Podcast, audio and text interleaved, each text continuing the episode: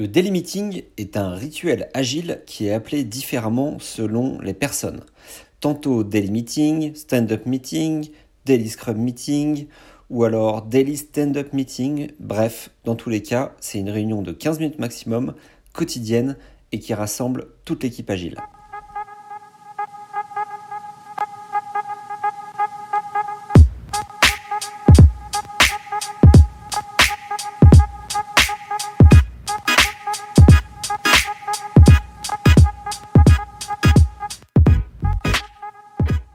Bonjour et bienvenue dans un nouvel épisode de la Minute Management, votre podcast hebdomadaire d'astuces, de critiques de livres, d'analyse de méthode ou encore d'interviews sur le management, le leadership et l'efficacité personnelle. Allez, c'est parti pour un podcast sur le daily meeting à écouter debout pour se mettre dans l'ambiance.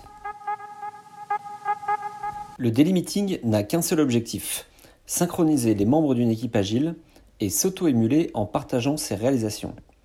Il ne doit durer que 15 minutes maximum et idéalement ce meeting se tient debout de façon à être concis lorsque l'on parle et à favoriser l'écoute des autres. Pour rappel, la taille d'une équipe agile Scrum, qui veut dire mêlée en anglais, qui vient du rugby, c'est les 7 samouraïs ou les 7 mercenaires.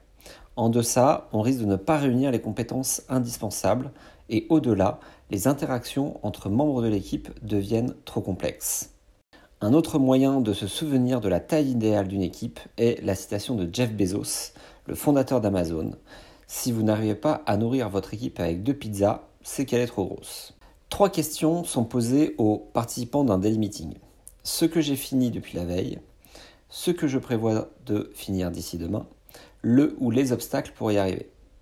J'insiste sur le verbe finir, car il ne s'agit pas de parler de ce que l'on est en train de faire, sinon cela deviendrait laborieux de jour en jour, et l'idée de mettre l'accent sur le terminé, le fini, qui respecte les critères d'acceptation qui ont été définis en amont, euh, ne serait pas respectée.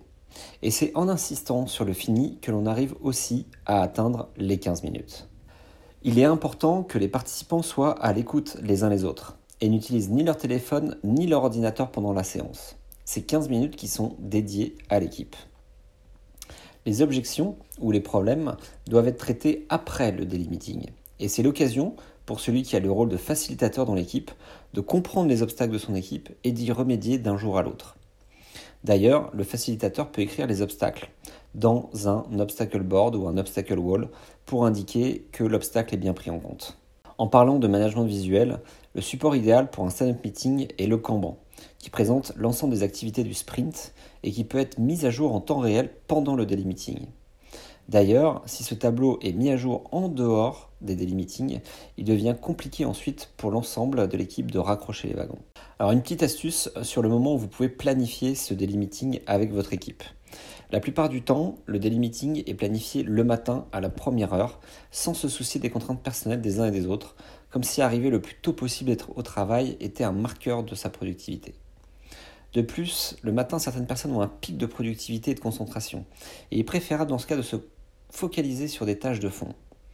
De même, planifier le meeting en fin de journée n'est pas approprié, car certains participants peuvent avoir des enfants à aller chercher ou des activités sportives de planifier.